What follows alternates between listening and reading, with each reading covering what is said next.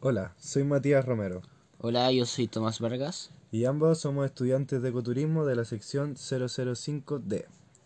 Y este podcast va dirigido para todos nuestros queridos públicos de interpretación cultural. Y bueno, para comenzar, ¿por qué era relevante para los incas visitar el Valle del Mapocho? ¿Por qué para ellos fue un lugar de asentamiento? Eso te contaremos a continuación. Bueno, acá si Matías me pudiera responder y si el público también así lo desea, acá una pequeña preguntita. ¿Por dónde sale el sol en el Valle del Mapocho? Yo diría por la, por la cordillera de los Andes, pero así tan exacto no, no, no lo sé.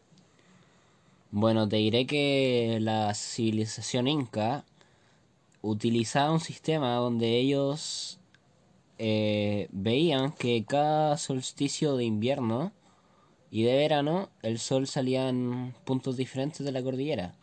Asimismo, en el solsticio de verano, el sol recurrentemente salía por el Apu Guamani, que actualmente lo conocemos como Cerro Plomo, mientras que en el solsticio de invierno salía por Punta de Damas, un poco más al sur. Ah, buenísimo, buenísimo saberlo. Bueno, como dato curioso, eh, Chile concentra el 70% del- de la capacidad de observación astronómica del planeta. O sea, las herramientas que tenían eh, los incas eh, de observar los astros los ayudaban a ellos a, a controlar su- sus cultivos y su estilo de vida.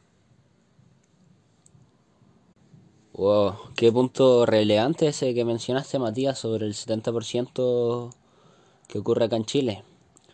Eh, bueno, tú me imagino que tú y el público conocen, han escuchado, incluso han ido al Cerro Santa Lucía. Sí, yo he pasado varias veces por ahí, eh, un cerro isla que llama mucho la atención porque es un cerro entre medio de la ciudad, así que es como bien impresionante. Sí, demasiado impresionante y, y llama la atención por toda la arquitectura, patrimonio que hay. Y sin embargo, ¿tú me creerías ahí que el primer observatorio moderno se ubica en el Cerro Santa Lucía? ¿En serio? Wow. Sí, así fue. De hecho, el, un caballero de apellido Gillis en 1849 construyó dos casas de madera para albergar el primer observatorio astronómico moderno.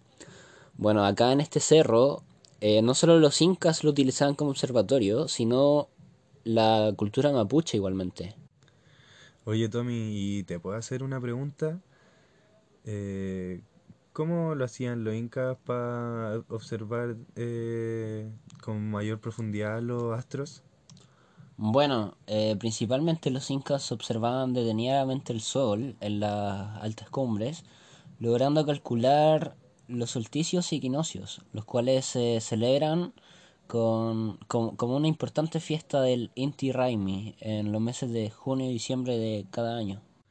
Ah, buenísimo. Oye, ¿y tú sabías eh, cómo los incas observaban los astros o desde qué, desde qué lugares lo hacían? Eh, bueno, eh, principalmente de altas cumbres, Santiago está lleno de estos, pero ¿tú conoces el Parque Metropolitano Cerro Chena?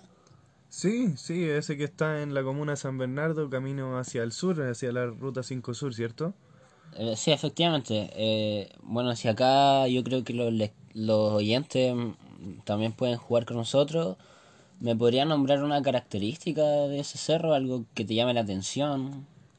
A mí me llama la atención que es un cerro isla eh, bien, como bien ubicado, ¿cierto?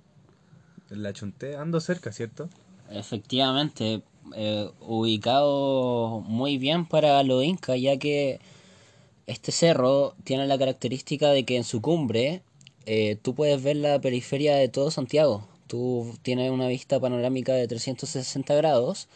Entonces los incas acá formaron la Huaca del Chena o el Pucará del Chena. ¿Y qué es esto? Eh, bueno, el Pucará del Chena se le conoce a estos puntos de observación inca, donde eh, eran sus puntos de reunión, sus pu- puntos de encuentro. y, y, y donde, donde ellos expresaban que era suyo, su territorio, donde ellos ya se ponían sus aposentos. De hecho, el Cerro Chena se conoce como el santuario inca más austral del mundo, por lo que también podría ser una suerte del observatorio inca austral del mundo, más austral del mundo. Wow, qué, rele qué relevante esa información, o sea, eh, es uno de los vestigios más antiguos que se pueden conocer en, en Sudamérica, entonces. Sí, correctamente. De hecho, todavía sucede que si tú vas a estas grandes cumbres que están en la precordillera, todavía te puedes encontrar algunos vestigios incas. Bueno, otro dato que tengo aquí es que los incas eh, identificaron muchas constelaciones y se dieron cuenta que esas constelaciones se parecían a cosas de su vida diaria, eh, animales, seres vivos. Y así como ellos creye- creyeron en el dios Huiracocha, que es el dios creador del mundo. Em, el Huiracocha le había dado a cada animal, ave y ser vivo de la tierra entera una estrella que lo protegiera para siempre. Y bueno, los incas identificaron como dos tipos de constelaciones. Eh, la primera es que son estrellas como conectadas que crean imágenes de animales o dioses. Y las otras son manchas oscuras de la Vía Láctea que a esas le consideraban co- como constelaciones que tenían vida.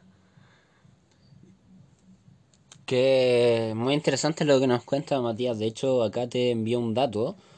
Eh, ¿tú sabías que en el universo existen más estrellas que partículas de arena que se encuentran en la playa en la Tierra? En serio, buena, qué interesante. Sí, muy. Eh, pero respecto a lo que me contabas, como qué constelaciones se podían o pudieron haber identificado los incas. Bueno, hay varias constelaciones, pero una de las más conocidas que ellos eh, marcaron en, en- en Sudamérica fue la Cruz del Sur. Eh, esa constelación ha sido una de las constelaciones más famosas o reconocidas por la sociedad hasta el día de hoy.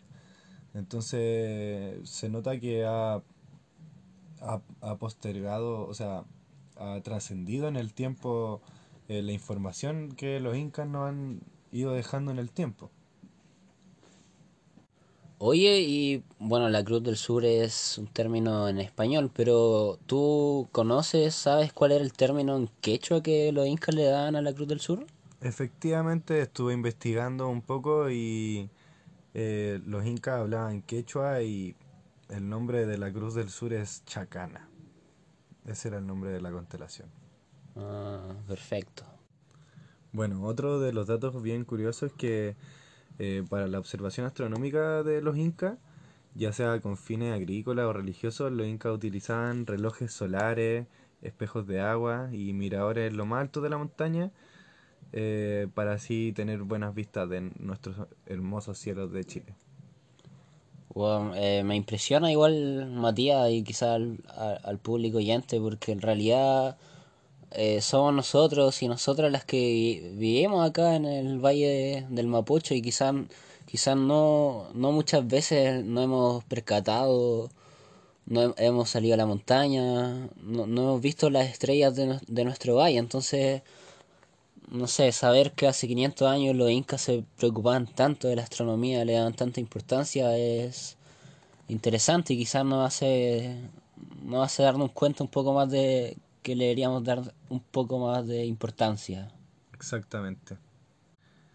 Y bueno, para ir concluyendo nuestra presentación con Tomás, eh, bueno, toda esta información ha sido recopilada eh, a lo largo de la cantidad de, de información que tenemos nosotros hoy en día los jóvenes, como es el Internet, eh, buscando profundamente archivos y, y bueno, nuestro querido, nuestro querido profesor, el Rubén Stever, que ha sido sumamente importante para todo lo que es la, investi- la investigación sobre el Mapocho incaico.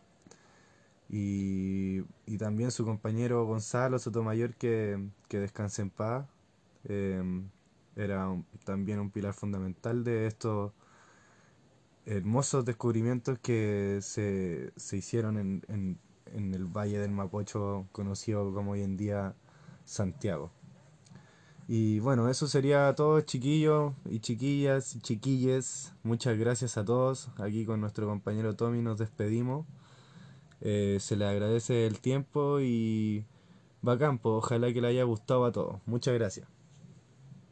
Eh, sí, bueno, la verdad, un tema demasiado importante, un tema que nos llega a mí y a Matías como nuevo, porque la verdad nosotros no nos habíamos percatado sobre la importancia astronómica que, alguna vez tuvieron los incas y el hecho de que, como mencionaba Matías, el 70% de la astronomía planetaria está acá en Chile, quizás deberíamos enfocarnos un poco más en el pasado astronómico que conformaron los incas. Así que esos saludos, muchas gracias por su atención y cuídense de la pandemia.